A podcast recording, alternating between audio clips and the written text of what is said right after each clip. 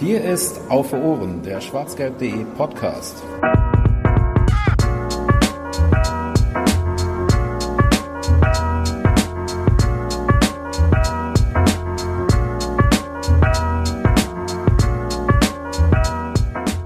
Susi Zorc hat mittlerweile Urlaub und hatte es anscheinend eilig, vor seinem Urlaub mal so einiges in trockene Tücher zu bringen. Und deswegen hören wir uns von Auf den Punkt in Ausgabe 31 direkt früher wieder, als wir das vielleicht sogar vor, der, äh, vor dem Saisonende gedacht hätten. Denn drei Spieler hat der BVB in der letzten Woche verpflichtet.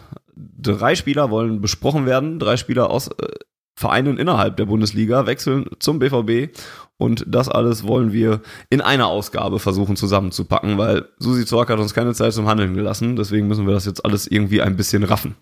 Ähm, und damit herzlich willkommen noch einmal zur 31. Aufgabe, Ausgabe von Auf den Punkt, dem schwarzgelb.de Podcast Spin-off von Auf Ohren. An meiner Seite, wie häufig, Jens. Grüß dich. Hallo.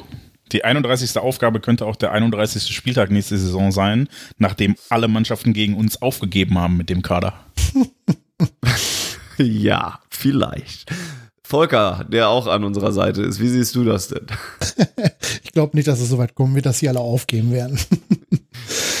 sehe das auch noch sehr kritisch. Und äh, da wir ja äh, große Kompetenzprobleme haben und das nur kaschieren seit, seit Jahren, haben wir uns Kompetenz in den Podcast geholt. Ähm, nicht zum ersten Mal. Ich weiß gerade nicht, über wen wir schon mal zusammen geredet haben. Soll auch keine große Rolle spielen. Aber Konstantin Eckner ist bei uns, unter anderem äh, freier Journalist, unter anderem für Spielverlagerung.de. Hallo Konstantin, schön, dass du Zeit hast.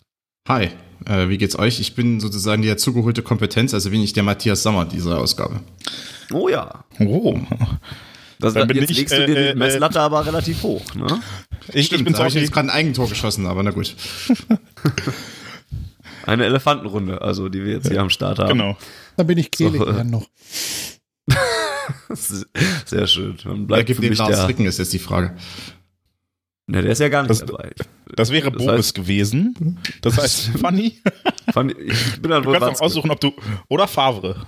Oder ist der in den Runden denn dabei? Natürlich. Was ist das für eine Frage? Als würden die. Also bitte. In Dortmund wird auch alles mal gut über den Tra Trainer hinweg entschieden. Das hängt vom Naja. Trainer ab, würde ich sagen. Lassen wir das. Äh, drei Spieler wurden verpflichtet. Nico Schulz kommt von, äh, kommt von der TSG Hoffenheim, Torgan Hazard von Borussia Mönchengladbach und Julian Brandt von Bayer äh, 03 plus 1 Leverkusen. Ich würde vorschlagen, wir gehen mal, versuchen mal so ein bisschen der Reihe nach durchzugehen. Angefangen beim, äh, bei Nico Schulz, der ja auch als erstes verpflichtet wurde und ein, als äh, ein erstes unangenehmes Video bekam. Und ähm, jetzt eben in der nächsten Saison in Dortmund kickt. 26 Jahre alt, schon ein etablierter Bundesligaspieler, kann man glaube ich sagen, hat 122 Spiele dort gemacht für die Hertha, für Gladbach, für Hoffenheim. Äh, sogar auch schon international in der Champions League, in der Europa League gespielt ähm, und auch ja immerhin sechs Länderspiele mittlerweile vorzuweisen. Kommt natürlich für die linke Seite eher als linker Verteidiger als im linken Mittelfeld, würde ich jetzt mal zumindest in den Raum stellen. Und hat einen Vertrag bis 2024 beim BVB ähm, unterschrieben.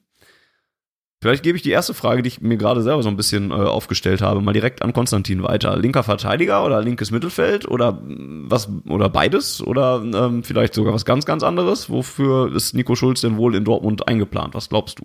Link, linker Verteidiger. Das sieht ja st stark danach aus, weil für die linke Offensivseite, über die sprechen wir ja noch, über die beiden anderen, die eingekauft wurden. Dazu noch Brun Larsen, äh, Sancho. Also ich glaube nicht, dass man Schulz äh, für eine linke Offensivseite ähm, dazu geholt hat. Das wäre etwas äh, merkwürdig, auch ob der personellen Probleme äh, jetzt in der abgelaufenen Saison, gerade in der Rückrunde auf der linken Seite. Ähm, da sieht es ja, also auf der linken Defensivseite, da sieht es ja dann doch schon so aus, dass äh, Schulz jetzt genau diese Lücke schließen soll, die sich ja sowieso ergeben hat, weil äh, Schmelzer unter Favre keine Rolle mehr spielt. Ähm, Diallo eher so eine Aushilfsvariante ist, Guerrero kein richtiger Linksverteidiger, was seine Defensivstärke betrifft und Hakimi ja sowieso noch auf Ab Abruf quasi noch in Dortmund ist. Also ähm, nee, das ist äh, klare Verpflichtung für die linke Defensivseite.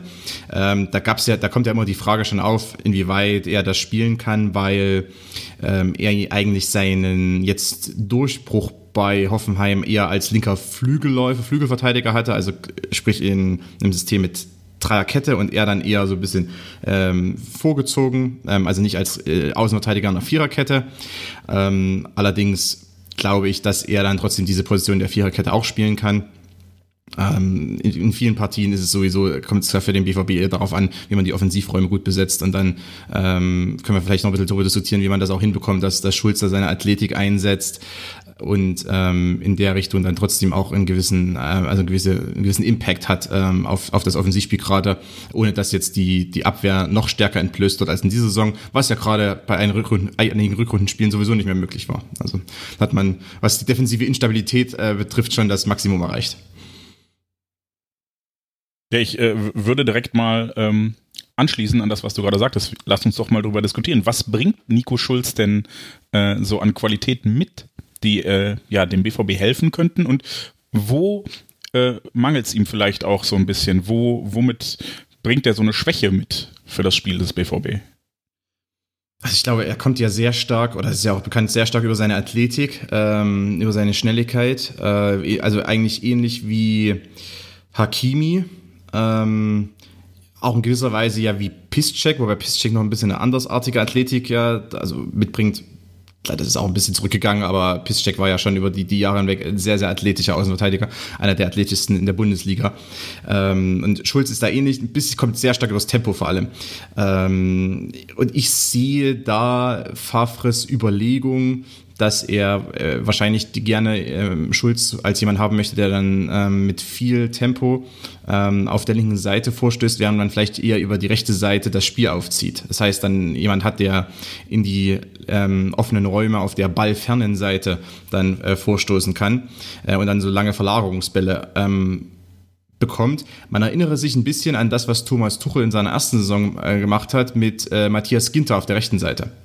Mhm. Ähm, als Ginter dann relativ oft frei war und dann dies, diese Flanken äh, in den Strafraum spielen konnte. Als man sehr viel über links gespielt hat, ähm, über die linke Seite und dann kam immer dieser Verlagerungsball auf Ginter und es war Ginter ja wahrlich kein ähm, tempostarker, sprintstarker Außenverteidiger, sondern einfach, den hat man ähm, taktisch gut freigespielt und dann war es auch für ihn möglich, den Ball anzunehmen und die Querpässe zu spielen. Ähm, Schulz hat ja dann noch ganz andere Möglichkeiten, der kann sich ein bisschen zurückhalten, kann innerhalb von äh, wenigen Sekunden dann äh, die, die Außenbahn oder die, äh, die Lücke auf der Außenbahn zulaufen, also auch ein Gegner teilweise hier und da vielleicht ein bisschen austricksen.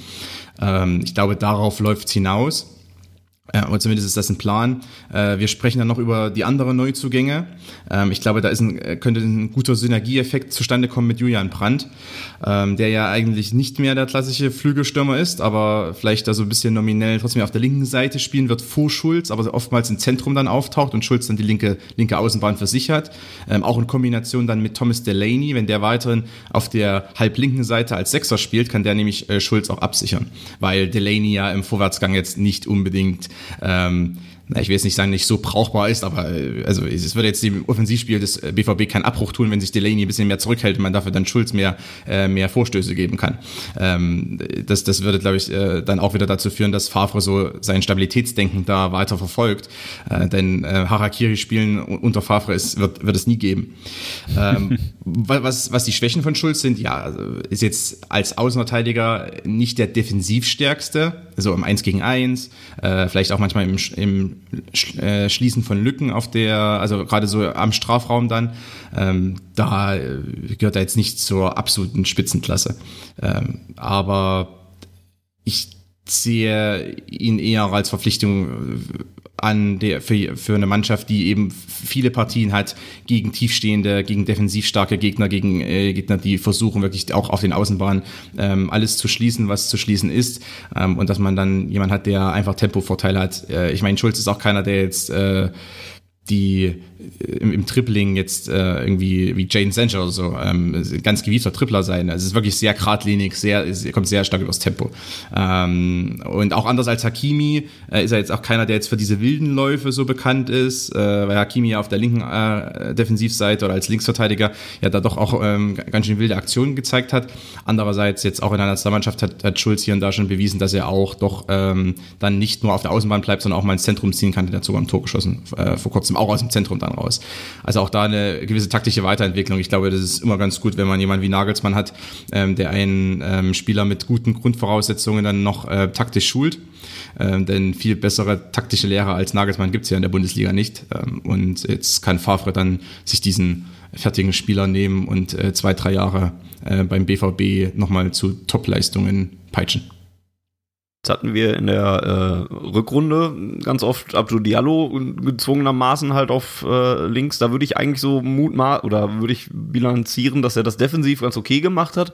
Aber gerade im Bereich nach vorne hin hat er halt oft dadurch, dass er nicht der gelernte Linksverteidiger ist, ähm, oft abgestoppt, äh, nicht reingezogen, ähm, den Ball nochmal quer gespielt und so weiter. Das heißt, von, von Nico Schulz kann man eigentlich genau diese Weiterentwicklung dann erwarten, dass er dann auch mal zum Tor zieht und dann auch ein bisschen mehr ähm, Aggressivität und ein bisschen mehr Offensive in das Spiel reinbringt. Kann man das so unterm Strich zusammenfassen? Ja, an sich schon. Ähm, auch, dass, sie, dass er einfach jemand ist, der diese langen Läufe sucht, ähm, auch einfach, einfach mal diesen, diesen Sprint ansetzt, den Ball am Gegner vorbeilegt äh, und dann zur Grundlinie durchzieht. Ähm, und dann eben ähm, auch jetzt aufgrund der Zeit in Hoffenheim, wo er, wie gesagt, auch als Flügelläufer schon per se ein bisschen weiter vorn spielte und oftmals die der Außenbahn für sich alleine hatte, also auch diese Offensivrolle ja ausfüllen musste, äh, weil jemand wie Kramaric, der vielleicht nominell vor ihm gespielt hat, ja mehr im Zentrum war. Ähm, deshalb war Schulz da oftmals dann der alleinige äh, linke Flügelspieler. Also das heißt, äh, jemand, der zur Grundlinie ziehen kann und dann äh, in gewisser Weise diese Übersicht auch hat. Äh, also nicht nur blind Flanken zu schlagen, was ja nichts nützt, wenn Mario Götze oder Alcázar da äh, in der Mitte stehen. ähm, also das kann man schon mal versuchen. Vielleicht klappt es bei 100 Versuchen einmal. Ähm, die anderen 99 sind Ballverluste. Aber der das wäre so die David Odonko-Quote. Ja, das, aber, aber das, aber die, das eine Tor wird ein legendäres dann. Ähm, Nein. Allerdings dann ja wahrscheinlich für die Nationalmannschaft, nicht für den BVB, also so gesehen. Aber, aber wir können den Spieler dann für teuer Geld verkaufen. Das, das ja, äh, wäre ja. dann eine Möglichkeit. Aber bei Schulz, der dann auch die Übersicht hat, äh, in den Rückraum zu legen, was ja eigentlich äh, die Zone ist, wo dann der BVB jetzt äh, mit Reus, äh, vielleicht auch Götze ähm, oder Brandt äh, wem auch immer dann, oder mit mehreren dann ja äh, top besetzt ist und dann äh, jemand, wenn der, wenn man einen guten Flügelspieler hat, der fast bis zur Grundlinie durchbrechen kann und dann präzise den Pass in den Rückraum spielt und, und genau auf den Fuß von Johann Brandt zum Beispiel oder, oder Marco Reus dann äh, ist ja, dann, dann wird's gefährlich für den Gegner. Dann, dann ähm, diese Rückpässe oder diese Pässe in den Rückraum an die Strafraumgrenze sind ja eigentlich das probate Mittel. Ähm, hohe Flanken würden nur was bringen, wenn man jetzt vielleicht noch irgendwie einen Franzosen aus Frankfurt holt oder sowas. Aber darüber, darüber wollen wir jetzt ja nicht spekulieren. Ähm, und ich glaube, Marc, Marc, wie du denkst. ich, ich, ich, ich glaube aber trotzdem, dass Favre ja sowieso erstmal damit plant, äh, schon auch mit dem, was äh, wie er gerne spielen lässt, also mit eher kleineren Stürmern, mit eher Flachpässen, mit eher bisschen variableren Spiel. Ähm, und auch dem, was man gerade in der Hinrunde gesehen hat. Das heißt, ähm, nicht ein Angriff stupide oder ähm, unsinnig äh, einfach versieben, sondern äh, schon den klugen Pass wählen und wenn der kluge Pass sich nicht ergibt, dann eher nochmal zurückspielen und eher nochmal abbrechen. meine, das hat ja doch die BVB auch gerade in der Hinrunde ausgemacht äh, und das ist ja klassischer Fahrerfußball, also nicht irgendwie blind einfach draufholzen und blind irgendwie den Strafraum reinbolzen. Ähm, Schulz hat das vor einiger Zeit auch noch gemacht, ähm, als äh, guter alter äh, Außenverteidiger, wie man das eben so tut.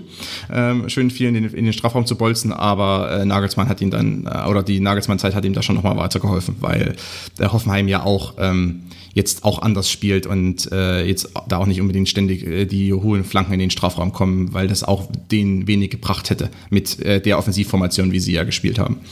Ähm, insofern, wie gesagt, es ist eigentlich ganz gut, wenn man jemanden hat wie Nagelsmann, der dann nochmal schnell den Spieler zwei Jahre ausbildet weiterbildet, würde man sagen.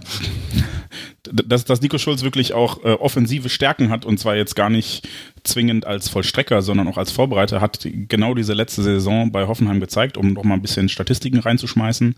Ähm, da hat er 30 Spiele absolviert, dabei ähm, ein Tor geschossen und fünf Vorlagen geliefert, aber ähm, wir sprechen hier an dieser Stelle ja manchmal von diesem Expected Goals ähm, Wert. Das ist also ein Wert, der sich daraus zusammensetzt, dass gewisse Torchancen entstanden sind und ähm, da gibt's Formeln, die sagen, wenn der Ball in der Situation aufs Tor geschossen wurde, wurde das zu x Prozent ein Tor und so ergeben sich dann diese Expected Goals. Ein Elfmeter zum Beispiel ist, glaube ich, 0,75 Expected Goals, weil 75 Prozent aller Elfmeter am Tor sind. Ähm, und da hat Nico Schulz 10,7 Expected Assists, also Vorbereitungen. Wie ganz Hoffenheim auch deutlich mehr Expected Goals hatte, ne? Genau, also ähm, da, da litt er dann ein bisschen mit seinen fünf Vorlagen unter der Abschlussschwäche der Leute, die er gefüttert hat und ähm, Expected Assists in 90 Minuten an Nico Schulz etwas unter 0,4. Also äh, bereitet er quasi alle zweieinhalb Spiele ein Tor vor. Oder ja, wenn der Stürmer ihn dann dann macht. Kombinier das mit der Torquote von Paco und dann wird das ganz spaßig nächste Saison. Oh ja, oh ja. ähm, was bedeutet das denn für Marcel Schmelzer, den wir in der letzten Saison ja schon nicht mehr allzu häufig auf dem Rasen gesehen haben, auch wenn da der Bedarf als Linksverteidiger ja immer noch hoch war, hat Schmelzer keine große Rolle gespielt. Ist das ist die Verpflichtung von Schulz so dass das finale Ende von Marcel Schmelzer im schwarz-gelben Kader? Die Frage an mich, dann ähm, sa ja. sage ich, sage, sage ich mal. Natürlich ähm, geht sie an dich, du bist unser Experte. Ah ja, okay, okay, okay. Ähm, Wir haben alle keine ja, Ahnung. Ja, ich auch nicht. Ähm, ja, ich, ich, ich weiß, also es, es, es war schon ähm, sehr aussagekräftig, dass ja Schul äh, Schmelzer ja nicht mal eine Rolle gespielt hat, wenn wirklich dann auf der linken Seite also komplett das Chaos ausgebrochen ist und äh, eigentlich keiner mehr so richtig zur Verfügung stand. Äh, ich meine, es gab Spiele, da wurde dann saß Schmelzer ja trotzdem auf der Bank und irgendwie kam dann Jakob Brun Larsen als äh, Linksverteidiger rein ähm, und auch Rafa Guerrero, ähm, der ja ja mit Portugal mal Europameister wurde als Linksverteidiger, aber bei dem sich herauskristallisiert hat, dass er eigentlich nicht Linksverteidiger ist, ähm, sondern eher einer fürs zentrale Mittelfeld oder jemand für die linke Offensivseite, äh, weil ihm einfach komplett äh, der Defensivinstinkt fehlt. Und das ist jetzt auch sehr schwer noch, noch äh, irgendwie hin, hinzubiegen ähm, an dem, in dem Punkt seiner Karriere. Ähm, aber selbst der hat er dann zum Schluss als Linksverteidiger gespielt. Äh, das ist schon irgendwie ein klares Signal gewesen. Und Favre ist ja doch ein Trainer, das hat man in der Vergangenheit gesehen, ähm, der, wenn er sich da mal so eingeschossen hat, dass irgendwie Spieler X nicht zu ihm passt oder ihm von der Performance her im Training, wie auch immer bei, bei Einsätzen nicht gefällt, dann ähm, ist so ein bisschen der Drops gelutscht und dann ähm, hat er keine Verwendung mehr für, für, für denjenigen. Ähm, ich meine, es gibt ja zum Beispiel, die, die Gerüchte gehen ja sowieso rum wegen äh, Sergio Gomez zum Beispiel auch, der ja eigentlich hoch, hochtalentierter mhm. Spieler ist, aber der bei Favre keine Rolle spielt. Ähm, und es kann sein, dass sich den Favre genau angesehen hat und gesagt, ist nicht so meiner. Ähm, also das sehe ich bei Schmelzer so ein bisschen die Gefahr, äh, dass einfach äh, Favre genau hingesehen hat und hat gesagt, das ist jetzt nicht der Linksverteidiger, den ich möchte. Äh, weil er doch, also er hat ja alles getan, dass ja nicht Schmelzer auf dem Platz steht. Ähm, zudem ja auch dann äh, in, der, in der abgelaufenen Saison, wenn Schmelzer dann doch mal auf dem Rasen stand, zum Beispiel beim Hinspiel gegen Tottenham, dann war es natürlich auch ein bisschen traurig mit anzusehen. Ähm, auch wenn es nur ein paar Minuten oder weiß nicht, 20 Minuten waren, aber trotzdem. Also es ist, wo, wo, hat schon gemerkt, da, da kurz, ja. kurz einhaken würde, Schmelzer hat äh, zu Beginn der Saison jedes Spiel von Anfang an gemacht, bis er sich verletzt hat. Und ja, hat überzeugend jedes Spiel von Anfang an gemacht. Aber irgendwas ist dann passiert. Also ähm, das ist ja die Sache. Also irgendwas. Genau. Ich meine, mein Schmelzer ist ja in die Saison gegangen als äh, etatmäßiger Linksverteidiger, ohne dass irgendwie jemand an seiner Position äh, rütteln konnte, weil äh, Hakimi wurde geholt als eher als Rechtsverteidiger. Anfang der Saison hatte ja auch Pisscheck eigentlich die größeren Probleme, weil er da noch, also gerade vom Fitnesslevel her noch gar nicht da war ähm, und wirklich massive Probleme hatte in den ersten paar Partien zumindest. Ähm, Hakimi als, der hat ja auch ein bisschen am Anfang nicht gespielt, aber mein, ist ja eigentlich ein Rechtsverteidiger. Der hat für Marokko Marokko nur Linksverteidiger gespielt. Ähm, bisher, meistens. Ähm, für Madrid ganz selten. Aber das hat sich ja alles so weiterentwickelt. Klar, die Schmelzerverletzung, aber ich meine, irgendwas ist dann trotzdem passiert zusätzlich. Äh, Ob es ein Training war, das wissen wir jetzt alle nicht. Aber ich sehe irgendwie die, äh, einfach die Situation, dass das Schmelzer sich davon nicht mehr erholt. Ähm, was, was natürlich irgendwie auch schade ist, weil, ähm, das muss man schon sagen, wenn es um diese Defensivstärke geht, die ich jetzt bei Schulz ein bisschen kritisiert habe, Schmelzer mag, ähm, wie gesagt, vom Offensivspiel her so seine Limits haben und ähm, er ist eher einer, der auch mal blind in den Strafraum bolzt ähm, und auch gern mal aufs Tribündach. Aber ähm, er ist äh, an sich, wenn er fit ist und im, im Spielrhythmus, ist er einer der defensivstärksten äh, Linksverteidiger in der Liga. Ähm, das hat er ihm auch teilweise über Jahre hinweg auch so ein bisschen den Platz mit gesichert, abgesehen vielleicht von Führungskompetenz oder wie auch immer, aber äh, also in der Kabine. Aber er hat auch wirklich äh, eine Defensivstärke, die wenige Linksverteidiger haben, weil viele Linksverteidiger in der Liga sind eben vom Schlage Schulz oder äh, wie auch immer Philipp Max, also welche, die wirklich sehr auf die Athletik mhm. kommen, sehr, sehr viel Vorstöße haben und sehr, sehr präsent sind offensiv, aber dann so wenn es dann um die Endverteidigung geht am Strafraum, im Strafraum, um eine 1 gegen 1 Situation zu klären, ähm, die dann eben eher nicht so gut aussehen, gerade gegen die sehr trippelstarken äh, Flügelstürmer, die es ja bei vielen Vereinen gibt mit, mittlerweile. Ähm, der BVB hat sich gerade wieder welche davon geholt äh, und, und einen nach Chelsea weiterverkauft. Also das, äh, das sind ja alles so Spieler, gegen die, wenn man da nicht defensiv stark genug ist im 1 gegen 1, dann ähm, kann das ganz ein ganz bitterer Abend werden oder ganz bitterer Nachmittag, je nachdem, je nach Anpfiffzeit. Ähm, äh, deshalb ist ein bisschen schade eigentlich. Äh, aber wenn sich da, wenn, wenn Favre da nichts mehr sieht bei Schmelzer, dann ja, wahrscheinlich ist es dann das gewesen. Ich glaube aber, dass eigentlich äh, Schmelzer eine ganz gute Variante wäre, auch für mal äh, eine Partie gegen einen Top-Gegner. Ähm, wenn er denn fit ist und im Spielrhythmus, denn ähm, er bringt eben diese Defensivstärke mit, hat aber natürlich trotzdem die Möglichkeit, auch äh, offensiv einzugreifen, die Abdu Diallo eben nicht hat. Abdu Diallo kann die Seite links schließen, ähm, aber lass ihn bitte nicht so weit in Richtung letztes Drittel kommen, weil das ist einfach nicht sein Ding. Ähm, deshalb ja, ähm, es, ist, es ist eine komische Situation. Ähm, hätte, hätte, wäre Magdeburg nicht abgestiegen aus der zweiten Liga, hätte ich jetzt gesagt, vielleicht beendet auch schon mal seine Karriere ja. da demnächst. Aber ähm, nein, das war jetzt eher ein Witz. Ähm, wie gesagt, werden wir sehen. Ähm, aber ich glaube, die Schulzverpflichtung zeigt schon, dass äh, man nach einem neuen Linksverteidiger sucht, der jetzt die Nummer 1 Position innehat, weil dafür wurde auch einiges an Geld investiert.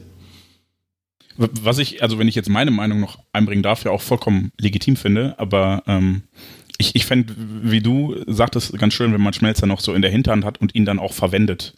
Also äh, das fand ich ein bisschen unwürdig, dass man ihn, obwohl er auf der Bank saß und äh, teilweise fit war, dann trotzdem, ja, wie du sagtest, äh, gewisse, also nicht gewisse Spieler, sondern Spieler den Vorzug bekommen haben, die auf der Position schon seit Monaten nicht mehr überzeugt haben.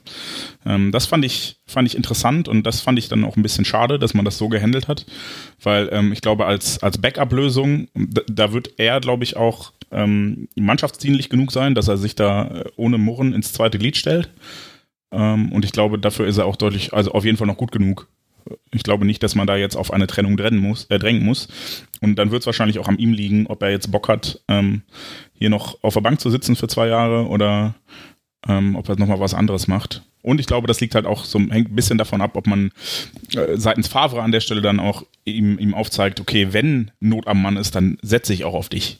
Weil sonst sitzt er ja auch mehr auf der Tribüne als auf der Bank. Ja, das ist wirklich auch eine Entscheidung dann von, von ihm. Ich glaube, mein Shahin hat, ja, ja, äh, Shahin hat äh, jetzt den Weg zu Werder Bremen gegangen, hat dadurch seine Karriere nochmal so einen letzten neuen Schub gegeben. Ähm, äh, Wäre jetzt die Frage, wenn Schmelzer jetzt ein Angebot bekommt von einem Achtplatzierten oder sowas, ob er das dann macht oder lieber dann ähm, so diese quasi ein Lifetime-Carrier beim BVB dann und was ja auch interessant mhm. ist an sich. Ich, ja. ich glaube, ich glaube, Schmelzer das kann das schon realistisch genug einschätzen, dass er, also er ist einer der Spieler, der wirklich das Maximale aus seiner Karriere rausgeholt hat. Vielleicht ein paar Nationalmannschaftseinsätze mehr wären drin gewesen, wenn sich Löw nicht ganz so ähm, angestellt hätte. Aber ähm, muss mal so auszudrücken. Oder ich weiß nicht, vielleicht hat Schmelzer ja die Katze von Löw überfahren, das ist immer meine Theorie. Ähm, ich glaube, das ist irgendwann mal passiert, vor ein paar Jahren. Aber äh, an sich äh, hat ja Schmelzer schon sehr viel rausgeholt, auch aus, seiner, aus, aus seiner Karriere. Also äh, deshalb, warum nicht einfach als Führungsfigur dann im Hintergrund immer noch weiter äh, zu arbeiten und dann irgendwie den Sebastian Kehlweg im Anschluss an die Karriere einzuschlagen? Ein Spieler, der noch sehr viel rausholen kann aus seiner Karriere, weil er noch nicht ganz so alt ist, ist äh, Torgan Hazard. Und damit ziehen wir mal eine Position weiter nach vorne. ist äh, genau wie Nico Schulz, 26 Jahre alt und kommt jetzt eben von Borussia Mönchengladbach nach Dortmund. Das hatte sich ja schon zum Ende der Saison äh, abgezeichnet und beide Vereine haben sich dann eben doch noch äh, einigen können. Hazard bringt es mittlerweile auf knapp 150 Bundesligaspiele für Gladbach, hat auch schon in der äh, belgischen Liga 50 Spiele abgerissen und äh, in der zweiten französischen Liga mal für den Arcelon 15 Spiele gemacht. Da kommen dann auch noch einige internationale Einsätze drauf, 21 Länderspiele für Belgien und, und einen Vertrag, der ebenso wie bei Nico Schulz bis 2024 ähm, ausgeschrieben ist. Hat in dieser Saison 10 Tore und 12 Vorlagen gemacht, wettbewerbsübergreifend sogar 13 Tore und 12 Vorlagen. Liest sich von den Statistiken her also auch ganz gut. Ähm, kommt eben für ja, rund 25 Millionen, 26 Millionen nach Dortmund. Und wenn ich Kritik an diesem Transfer gelesen habe, an diesem Torgan Azar, ähm, dann fokussierte sie sich häufig darauf, dass das nicht so der Unterschiedsspieler ist, sondern dass das ein Spieler sei, der, wenn es gut läuft, dann auch mal einen guten Tag hätte und dann auch vielleicht glänzen würde. Aber wenn es nicht so gut läuft bei den Gladbachern, so wie es in der Rückrunde ja häufig zum Beispiel tat, ähm, er dann jetzt auch nicht mehr derjenige ist, der jetzt ein Spiel großartig verändert. Würdest du, Konstantin, dieser These denn zustimmen oder hättest du da direkt äh, Gegenargumente für? Nein, das, das äh, stimmt an sich schon. Also, ähm, mein, da muss sich der BVB eben ranhalten und gut spielen. Dann passt das auch mit Hazard. ist doch ganz einfach. Ich verstehe nicht die Probleme. Ähm, ja, ja, also wir haben, wir haben es hier mit einem talentierten 26-Jährigen äh, zu tun, der in den letzten Jahren ja so eine stetige Entwicklung durchgemacht hat. Also der ist, es gibt jetzt nicht so diesen Aha-Moment irgendwann äh, vor zwei Jahren und so, und auf einmal hat äh, Hazard den Durchbruch erlebt, sondern das ist ja wirklich sehr interessant zu sehen, wie sich ein Spieler wirklich von Jahr zu Jahr so immer so fünf Prozent weiterentwickelt oder so. Ähm, jetzt klar, die Hinrunde war mega stark von ihm. Ich meine, die, die, die Werte, die du aufgezählt hast, das ist ja quasi nur die, Rück die Hinrunde gewesen, mhm. ähm, wo auch ähm, wo auch Gladbach das äh, auf ihn zugeschnitten hat in gewisser Weise. Äh, denn wenn man sich das Spielsystem anschaut, Wendt äh, über die linke Seite als quasi Nico Schulz ähm, von Gladbach ähm, und und Jonas Hofmann äh, Jonas Hofmann auf der Link, auf der halblinken Seite ähm, der ja sehr viel für das Spiel gemacht hat also sehr viel für das Offensivspielen für das für die Verbindung zwischen ähm, Abwehr und Angriff im Spielaufbau weil Hofmann essentiell. Ähm, Neuhaus auf der auf der rechten Seite nicht ganz so der hat mehr abgesichert. Also dann war das ja schon auch ein bisschen zugeschnitten darauf dass äh, Hazard dann im letzten Drittel ähm, dann an den Ball kommt ins Tripling geht in, in die Mitte zieht abschließt ähm, oder vorlegt. Ähm, also Hacking hat schon natürlich auch gesehen, das ist meine, eine meiner gefährlichsten Waffen ähm, in, der, in der Offensive, äh, gerade auch um dann äh, den Ball vielleicht in den Strafraum zu bringen, hat, hat dann schon auch sein System ein bisschen auf Hazard zugeschnitten. Das ähm, zeigt wiederum dass, äh, den Stellenwert von ihm. Aber für das Geld in dem Alter, äh, mit dem Background, glaube ich nicht, dass man jetzt erwarten kann, dass man jetzt den Unterschiedsspieler holt. Also natürlich holt man ja keinen ähm, Jaden, äh, Jaden Sancho 2.0. Das wäre auch ein bisschen äh, komisch, wenn man die beiden vergleicht. Äh, ich glaube, man, man hat hier, wir reden gleich noch über den dritten Neuzugang, einfach jemand äh, verpflichtet, der ähm, einerseits ganz gut von der Bank kommen kann ähm, als äh, vielleicht erste Option in der Offensive für die Flügel ähm, und der natürlich auch trotz allem äh, problemlos von Beginn an spielen kann, wenn eben Sancho oder Brandt, wenn einer von den beiden jetzt äh, eine Ruhepause braucht. Also, aber es ist äh, ja, er ist nicht unbedingt, er ist nicht unbedingt der Unterschiedsspieler. Er ist eher so einer auch wie Brun Larsen, ähm, der trotzdem ganz gut ins Gefüge passt. Äh, und ich glaube einfach, dass der BVB ähm, wenn wir uns die Mannschaft jetzt anschauen, gerade die Offensive ja schon eine Reihe an Unterschiedsspielern hat. Ähm, also ich glaube, das reicht an sich schon. Und dann ist es auch ganz gut, wenn man noch zwei, drei äh, dazu hat, die dann die zweite und dritte Geige spielen und das sehr gut können. Ähm, denn mit äh, Marco Reus haben wir ja schon, äh, also existiert ja schon einer der besten Solisten und dann kam jetzt Brandt hinzu, Mario Götze, der ja in meinen Augen ja gerade jetzt in der Rückrunde ja der Unterschiedsspieler schon war, weil er wirklich der noch, äh, auch als es nicht so gut lief, sich noch äh, wirklich äh, herausragend gespielt hat zum Teil. Ähm, da ist es auch ganz, ganz praktikabel, wenn man vielleicht noch den einen oder anderen hat, der dann auch ähm, vielleicht mit so einer 1B-Rolle sich auch zu, äh, zufrieden gibt. Ähm, denn irgendwie wird es ja ein bisschen eng da in der Offensive ähm, mit Plätzen. Und äh, irgendjemand muss ja da auf der Bank sitzen.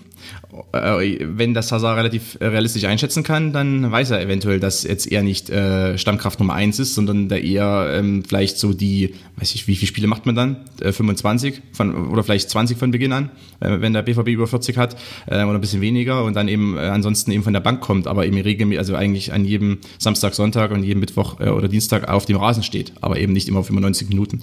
Ähm, das Weiß ist ja an sich ja schon, Wobei ich mich dann ja schon fragen würde, ob dann der Preis nicht, also ich verstehe das, was du sagst und ich kann die Argumentation auch teilen und würde auch sagen, ja, so ein Spieler braucht der BVB auch. Aber dann frage ich mich, sind, sind diese 25, 26 Millionen, die der BVB dann gezahlt hat, ist das denn dann gerechtfertigt dafür? Oder, also es ist ja schon eine Stange Geld und sind das dann die Marktpreise, die man heute aufrufen muss, oder ist das dann vielleicht sogar ein bisschen viel für, für so einen Ergänzungsspieler, sag ich mal? Also, also wenn, wenn ich da kurz ja, bitte. mal zur, zur ähm, Relativierung vielleicht einhaken darf.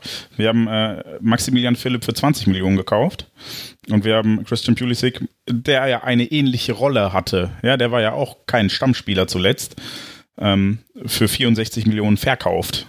Ich weiß jetzt nicht, ob 25 Millionen Euro für einen Spieler im besten Fußballeralter, wie man so schon sagt. Also ich glaube, äh, Hazard wird seine besten Fußballerjahre bei uns verbringen.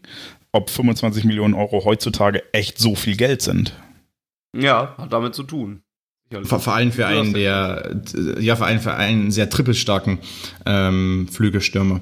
Und äh, ich glaube eben, also genau, also der Preis hat mich jetzt überhaupt nicht äh, geschockt. Also klar, das wäre vor einigen Jahren, äh, wäre das noch eine äh, Riesensumme gewesen. Äh, ich glaube, Migitarian kam eins für 28 Millionen, sowas in der. Ja, ja, in das der, war so die Region. Ja. Ne? das, das war so die Preisklasse, genau, von Schachtja. Ähm, äh, klar, das war damals eine Riesensumme und der BVB war damals auch noch ein bisschen anders aufgestellt. Ähm, und damals wurde hart verhandelt mit äh, Donetsk, aber ähm, und da war, war die Marktlage auch noch ein bisschen anders. Da war, also 28 Millionen war da noch was. Äh, ich habe aber mittlerweile das Gefühl, 25 Millionen, 28 Millionen, das ist irgendwie nichts mehr. Äh, in, in, dem, in dem Konzert der Großen. Und äh, ich meine, der BVB ist ja jetzt irgendwie schon ein bisschen angriffslustig und, und will da jetzt die Bayern so ein bisschen äh, attackieren. Ähm, darauf läuft's ja hinaus. Und auch natürlich versuchen, RB Leipzig auf, auf Distanz zu halten, die ja auch immer mal das Scheckbuch zücken ähm, und, und hier und da äh, ein paar Millionchen äh, investieren in Spieler. Äh, deshalb, ähm, also der Preis hat mich nicht schockiert. Und äh, was Hazard mitbringt, und vielleicht kann man da das wiederum relativieren, dass er schon auch ein Unterschiedsspieler sein kann. Er ist einer der, stärksten 1 gegen 1 äh, Spieler ähm, in der Liga. Oh, Vielleicht mal, klammern wir mal die Bayern aus, klammern wir mal Coman und so weiter aus. Ähm, aber jetzt im, im Rest des Feldes, ähm, un- unterhalb von Bayern und, und Dortmund, ähm, ist, gehört damit zu den besten Triple, äh, Tri also 1 gegen 1 Spielern. Ähm, was eben hinzukommt und was eben er braucht, und das hat Gladbach in der, in der Hinrunde gut hinbekommen, ich habe es erwähnt mit Wendt und, und Hofmann und so weiter, ähm, da hat man ihn in diese 1 gegen 1 gegen 1 Situation gebracht. In der Rückrunde eben nicht. Jetzt liegt es am BVB, ähm, ihn eventuell ähm, in, die, äh, in diese 1 gegen 1 Situation ihn zu bringen. Ähm, das ist dann auch Favres Aufgabe. Äh, jetzt ihn einfach so mitschwimmen zu lassen ähm, und ein bisschen so zwischen den Räumen auf, auf, mit, mit wenig Platz da irgendwie an den Ball, äh, das, das kann auch funktionieren. Aber was wirklich ganz gut funktioniert, ist, wenn er in isolierte 1 gegen 1 Situationen gehen kann gegen eben einen klassischen Rechtsverteidiger, wir haben drüber gesprochen, die Außenverteidiger sind teilweise gerade am, am Strafraum nicht ganz so äh, ähm, gut ausgestattet, was die Defensivfähigkeiten betrifft. Ähm, und dann Hazard zu haben, ähm, der niedrigen Schwerpunkt hat, sehr agil ist, sehr gut in die Mitte ziehen kann, aber auch zur Grundlinie. Ähm, dann, dann kann er auch ein Unterschiedsspieler sein, in, in dem Maße, dass, man, dass er einfach mal ein entscheidendes Tor macht. Ähm, aber eben vielleicht nicht 90 Minuten irgendwie ein Feuerwerk abfackelt, wie vielleicht Marco Reus oder so. Ähm, muss ja aber auch nicht sein. Da, dafür haben wir ja schon drüber gesprochen. Ist ja vielleicht eher so eine 1B-Lösung erstmal, äh, weil ja auch der BVB noch einen dritten Spieler verpflichtet hat, nicht wahr? Bevor wir auf Julian Brandt zu sprechen kommen, ähm, Torgen Hazard hat ja nicht nur äh, offensiv links außen gespielt, sondern auch mal offensiv im Mittelfeld und rechts außen. Ähm, siehst du da einen großen Qualitätsunterschied oder kriegt er das alles auf einem äh, sehr ordentlichen, äh, vielleicht sogar gehobenen Bundesliga dann wohin, auch auf den, äh, sagen wir mal, Position 1b und 1c zu spielen? Ja, an sich schon. Also gerade die Flügelposition, das ändert, klar, das ist ein bisschen anders, äh, wenn er rechts spielt, äh, von den Bewegungsabläufen her, ist aber übrigens gar nicht so äh, schlecht, wenn einer ähm, immer mal die Seiten wechselt äh, für die Bewegungsabläufe des Spielers. Ähm, das wissen auch viele Trainer mittlerweile. Ähm, da äh, gibt es so gewisse Körpermechanismen, die sich nicht ganz so einschleifen, ähm, was auch die Balance betrifft und so weiter. Also es ist äh, manchmal ganz von Vorteil, äh, wenn man da auf beiden Seiten hin und wieder mal spielt, auch im Training und so weiter. Ähm, das wird ja auch gerne gemacht mit, äh, auch, mein Jaden Sancho zum Beispiel hat ja auch auf beiden Seiten gespielt, auch während des Spiels immer mal gewechselt. Äh, das wäre ja auch eine Möglichkeit. Also nehmen wir an, der BVB spielt in einem 4-3-3 oder 4-2-3-1 und Sancho und, und Hazard spielen auf den Außenbahnen oder auch Brandt, der kann auch beide Seiten bespielen, Sp- hat ja auch für Deutschland mal rechts gespielt, für Leverkusen oft links, aber wie gesagt, sehr flexibel. Ist ja auch gut, wenn man die immer mal hin und her wechselt. Ähm, auch um die Außenverteidiger im Übrigen zu verwirren. Die stellen sich auf einen Gegenspieler ein, haben dann dessen Bewegungsabläufe so ein bisschen raus nach 20 Minuten. Ähm, kommt der andere. Äh, müssen sich wieder umstellen. Der hat andere, der hat andere Ticks und äh, im Tripling macht er andere Gewichtsverlagerungen und äh, zieht ein bisschen anders äh, in Richtung Tor in oder Richtung Strafraum. Ist aber auch für die Außenverteidiger nicht ganz so einfach, dann direkt wieder äh, herauszufinden, was jetzt der Gegenspieler macht. Ähm, deshalb auf beiden Flügelpositionen kann Hazard spielen, angestand eher links. Aber ähm, das soll jetzt nichts heißen. Ähm, zentral offensiv Mittelfeld, ja, ähm, da, da gibt es irgendwie andere Optionen beim BVB, glaube ich. Das, äh, da sehe ich ihn jetzt nicht als, da sehe ich ihn nicht ganz so stark. Ähm, ich glaube einfach, dass man da mit Reus, Brandt und äh, Götze allein schon drei Spieler hat, die über herausragendes Niveau verfügen, um die Zehnerposition zu spielen oder auch ein Doppel-Acht zu spielen. Ähm, da weiß ich nicht, ob Hazard, da würde er vielleicht mal zum Einsatz kommen, wenn irgendwie ganz Not am Mann wäre. Ähm, könnte er auch, aber das wäre jetzt wirklich nicht die optimale Position. Ähm, deshalb eher die Flügelposition. Da kann er sich dann relativ gut einreihen, auch mit, mit den anderen.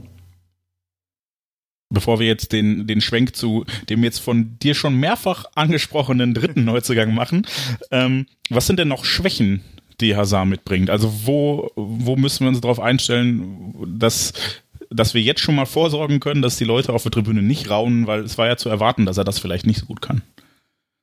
Ja, ähm, hier und da, also gerade also wenn, wenn wenig Platz ist und er so in diesen Zwischenlinienräumen äh, den Ball bekommt, also auch gerade eher im Zentrum dann, weniger auf der Außenbahn. Also in diesen, in diesen Räumen, ähm, wo eben auch nur wenige Spieler wirklich brillieren können, ähm, da ist, äh, da wird es dann hier und da auch den Fehlpass geben, weil er ein bisschen überhastet äh, in den Fuß des Gegners spielt ähm, da hat er nicht ganz so die Übersicht. Das heißt, unter Druck in den zwischen den Räumen ist jetzt Hazard nicht ganz gut aufgehoben, deswegen habe ich auch gerade gemeint, seine Position ist eher außen als, als im Zentrum. Da gibt es andere, die das besser können. Ähm, sein Bruder jemand, zum Beispiel. Wie sein Bruder zum Beispiel, genau. Der ja nicht unbedingt mal, das ist ja auch interessant, also sein Bruder ist schon irgendwo talentierter. Ähm, sein Bruder ist etwas oder es ist, ist bei weitem erfolgsstabiler. Das heißt, äh, mein, der, der, der, also gerade die Entscheidungsfindung ist da eben wirklich entscheidend. Also der, ähm, der ähm, macht da viel, auf, trifft eben am Fließband sehr gute Entscheidungen. Ähm, und jetzt ausgeblendet technische Qualitäten und so weiter. Ähm, bei Hazard ist das eben nicht ganz so. Das unterscheidet die beiden auch ähm, wirklich äh, sehr oder äh, schon augenscheinlich ist das, wird das deutlich, was, was die beiden da unterscheidet. Ähm, denn, ich meine, so technisch gesehen ist ja äh, Torgen Hazard auch ähm, schon einer der herausragenden Spieler. Aber ähm, Eden Hazard macht da eben ähm, nochmal viel, viel bessere oder trifft viel bessere äh, Entscheidungen unter Druck in diesen engen Räumen. Ähm, aber da hat der BVB andere Spieler, die das besser können, wie gesagt Götze zum Beispiel, der ähm, wenn er fit ist und in Form ja in diesen Zwischenräumen quasi sein zweites Wohnzimmer einrichtet.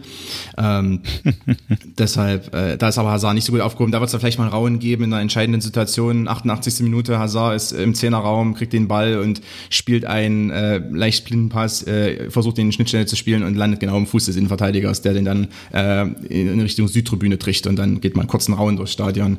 Äh, warum denn der, warum denn der neue Belgier das nicht gesehen hat? Ähm, ja, das ist dann eben so. Ja, und vielleicht kann ja unser dritter Neuzugang da bessere Zwischenlinienpässe spielen. Zack, nächste Überleitung. Hast du ihn doch gekriegt. Fanny, wer ist denn unser dritter Neuzugang? Das kannst du auch selber vollenden. Na gut, Julian Brandt kommt äh, von Bayer Leverkusen. Ähm, ja, da habe ich ja persönlich schon ein bisschen länger drauf gewartet. Habe ich, hab ich persönlich immer lange gesagt, den würde ich gerne irgendwann mal bei uns spielen sehen. Und jetzt in dem Jahr, wo ich gedacht habe, ach, das kommt, das passiert jetzt doch nicht mehr, hat es dann irgendwie geklappt. 23 Jahre vergisst man häufig, weil er schon so lange in der Bundesliga spielt, gefühlt. Äh, ist aber immer noch verdammt jung, hat schon 165 Spiele in der Bundesliga auf dem Buckel. Äh, dazu 21 Spiele in der Champions League und 24 Länderspiele. Hat auch eine starke Saison gespielt mit wettbewerbsübergreifend 10 Toren und 17 Vorlagen. Ja, und Konstantin hat jetzt mehrmals schon durchblicken lassen, dass er von Julian Brandt ähm, dann doch ein bisschen mehr hält als von den anderen beiden oder ihn den Transfer vielleicht noch ein bisschen wichtiger einstuft. Ähm, Habe ich das richtig interpretiert und wenn ja, woran liegt das denn? Ja, ich meine, der Transfer von Schulz kann auch wichtig werden. Das will ich jetzt gar nicht ähm, irgendwie in Abrede stellen, weil Linksverteidiger gibt es eben auch nicht ganz so viele äh, auf hohem Niveau. Ähm, äh, Im offensiven Bereich gibt es ja doch auch eine größere Auswahl, allerdings äh, solche wie Brandt äh, gibt es dann gar nicht so häufig in der Bundesliga. Ähm, jetzt auf den, Spiel, den Spieler betrachtet, äh, und das ist, das ist, glaube ich, ganz interessant, ich glaube, der BVB hat das perfekte Timing in diesem Moment. Ähm, Brand vor zwei Jahren zum Beispiel war auch schon ein sehr verheißungs, also auch schon vor drei Jahren war ein sehr verheißungsvolles Talent. Ähm, ich meine, es gibt auch die Stories von ihm selbst, dass er schon als, als 18- oder 17-Jähriger wusste, ähm, dass es, wo es, wo es für ihn hingehen kann. Ähm, und er auch mit großem Selbstbewusstsein damals bei, bei Wolfsburg gespielt hat. Ähm, damals bei Leverkusen jetzt die letzten Jahre ja, auf der gerade auf der linken Seite oftmals sehr ähm, tororientiert. Also das heißt, hat immer den Weg zur, in die Mitte gesucht, hat immer den Abschluss gesucht, hat vielleicht hier und da auch ein bisschen übertrieben, äh, wenn dann die Situation gar nicht da war, mit dem Kopf durch die Wand, äh, dann irgendwie versucht da durchzubrechen. Das klappt natürlich dann auf einem gewissen Niveau auch nicht mehr so häufig. Äh, dann stehen die die Viererketten oder die Fünferketten sehr eng und dann äh, wird das vielleicht auch nichts. Ähm, aber das war so sein Spiel. Ähm, trotzdem war er oftmals erfolgreich, äh, aber eben noch in, nicht so richtig konstant, weil ähm, dieses Spiel, dieses, dieses sehr tororientierte eben auch ähm, eine hohe Fehlerquote mit sich bringt. Oder eine hohe Misserfolgsquote, wenn man so möchte. Ähm, Jetzt in dieser Saison, gerade mit der Peter Bosch äh, von Leverkusen, dann wurde er nochmal auf, auf diese äh, offensive Position im Mittelfeld gestellt, also im, im Zentrum, auf die Achterposition, Zehnerposition. Und das war äh, unter, sagen wir mal, Julian Brandt-Fans ähm, schon immer so der Geheimtipp. Ähm, eigentlich war es immer so, ja, der, der Brand müsste mal, müsste mal auf die Achterposition, auf die Zehnerposition gestellt werden. Dann äh, geht die Post ab. Ähm, aber natürlich, klar, äh, jetzt in den letzten Jahren hat sich das irgendwie nicht so ergeben und in dem System war das auch nicht so. Peter Bosch ist natürlich einer, der ist eh ein bisschen wahnsinnig. Äh, Wenn es um sowas geht, wissen wir ja, ähm, der geht da volles Risiko. der, der haut, äh, der, der stellt dann so jemand mit Brand ins, auf die Acht und äh, teilweise auf die quasi schon offensive Sechserposition. Das ist dem alles egal. Ähm, der, das ist, äh, ja, das ist, da, so ist er eben. Das, das wissen wir ja, ähm, dass er da volles Risiko geht. Äh, und bei Brand hat sich eben komplett ausgezahlt der hat äh, gerade so als linker Achter äh, also herausragende Spiele gemacht. Und da kam ja dann auch noch was hinzu. Ähm, seine, was ich gesagt, Misserfolgsrate, Misserfolgsquote ist in den Keller gegangen. Ähm, und er hat sich dadurch auch noch mal mehr zum Führungsspieler entwickelt, weil das hat man ja auch gerade in Leverkusen so ein bisschen kritisiert. Ja, der, wie gesagt, wenn es gut läuft, dann, dann spielt er gut, ähm, weil natürlich dann sein tororientiertes Spiel auch funktioniert, dann bricht er mehrfach durch und hat diese Abschlüsse oder Vorlagen. Aber wenn es nicht gut läuft, dann äh, versucht es mit dem Kopf durch die Wand und das klappt jetzt nicht so gut. Äh, wobei er auch da eine Weiterentwicklung durchgemacht hat. Man schaue sich nur mal die Nationalmannschaftsspiele an, äh, wo er natürlich wusste, da kann er nicht ganz so spielen wie Leverkusen. Da hat er dann sich auch ein bisschen zurückgenommen und cleverer agiert zum Teil. Also auch da schon vor dieser Peter Bosch, äh, äh, also vor, vor der Peter Bosch Reform, ähm, hat er schon auch gezeigt, dass er sich weiterentwickelt mit 21, 22. Aber jetzt die letzte, das letzte halbe Jahr äh, war nochmal ähm, so, eine, so ein Schub einfach in der Karriere. Ähm, und ich glaube, jetzt ist das Timing perfekt. Jetzt ist er schon mal getestet in, in dieser Zentrumsrolle. Ähm, jetzt hat er gezeigt, dass er da auch ein hohes Spielverständnis hat, auch im Spielaufbau. Ähm, also das heißt auch in diesem Übergangsspiel von ähm, mittleren Drittel oder einem Spielfelddrittel hin ins vordere Drittel, dass er da dran teilnehmen kann, dass er nicht einer ist, der einfach nur auf den Ball wartet. Ähm, dadurch kann er auch zum Beispiel Marco Reus entlasten, der in manchen Partien, wenn der Spielaufbau nicht so richtig funktioniert hat, wenn Witzel und Delaney zum Beispiel nicht richtig äh, reinkamen und sehr eng gedeckt wurden, ist ja Reus zurückgegangen. Ist eigentlich nicht sein Spiel. Ähm, das kann dann zum Beispiel Brand eher machen und dann durch Reus ein bisschen mehr ähm, Verschnaufpausen auch geben, ein bisschen mehr, äh, dass Reus ein bisschen höher steht und in dem Halbraum wartet auf, auf das Zuspielen von Brand zum Beispiel. Oder dass die beiden sich abwechseln. Denn, sind wir ehrlich, äh, die ähneln sich ja schon gewisserweise. Ähm, also beide mögen auch diese, diese Dribblings und äh, sind auch bei hohem Tempo ähm, sehr entscheidungsstark. Äh, klar, nochmal ein bisschen anderer Spieler, Reus, ähm, aber ähm, an sich ähm, äh, gibt es da gewisse Ähnlichkeiten. Äh, was die Position betrifft, da wollen wir bestimmt auch noch drüber reden, ähm, ich glaube eben, dass in dem System, was Favre trotzdem jetzt häufig spielen lassen hat, also 4-2-3-1, da wäre Brandt eben nominell trotzdem der linke Flügelspieler, aber da kommen wir zurück auf Nico Schulz. Wenn Nico Schulz die ganze Außenbahn beackert mit äh, bei Spitzentempo 42, ähm, dann ähm, kann Brandt da sich sehr oft ins Zentrum fallen lassen und sehr oft die, diese, diese Halb, Halbposition bespielen und muss gar nicht so häufig auf der Außenbahn äh, dann positioniert sein. Oder man macht's mal äh, wie Bosch und äh, lässt dann einfach Reus und Brand auf der Doppelacht spielen und ähm, macht was ganz Wahnsinniges und wer weiß, was dann passiert. Ja, äh, glaubst du denn, dass, dass Favre dann tatsächlich auch mal sowas ganz Verrücktes macht? Und ähm, wir haben jetzt untereinander in den letzten Folgen oft drüber gesprochen, dass wir uns vom BVB ein bisschen mutigeres, offensiveres Spiel gewünscht hätten, weil es ja dann oft darum ging, okay, ey, wir müssen jetzt gewinnen, weil verlieren, scheiß drauf, geben wir wenigstens Vollgas.